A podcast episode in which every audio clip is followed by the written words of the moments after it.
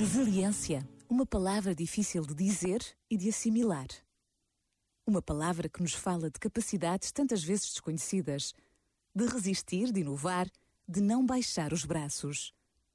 Os projetos que envolvem muitos meios precisam sempre de gente resiliente, capaz de andar para a frente, de superar dificuldades, de não desanimar perante as contrariedades e as falhas que fazem parte de tudo o que é novo e grande.